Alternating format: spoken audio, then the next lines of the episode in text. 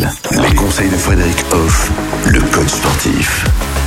Alors Frédéric, avec vous, comme chaque jour, nous parlons du sport et cette semaine, c'est de ce sport qui amène notamment la paix, puisque le sport a un langage universel. Ce côté universel, en fait, permet, par exemple, de créer des événements mondiaux où tout le monde adhère. Je prends l'exemple, par exemple, des Jeux Olympiques, des Coupes du Monde de football ou autres euh, rassemblements nationaux et internationaux, où du coup, eh ben, les athlètes de différentes nations peuvent se réunir pour participer à quelque chose de commun, avec des valeurs. On parle bien sûr des Jeux Olympiques communes vers euh, vers la paix.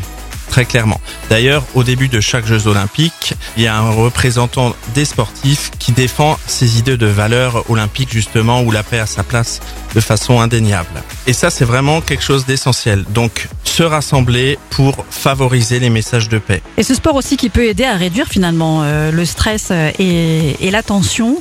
Euh, ça aussi, c'est quelque chose qui nous amène la paix et on va en parler dès demain. Retrouvez l'ensemble des conseils de DKL sur notre site internet et l'ensemble des plateformes de podcast.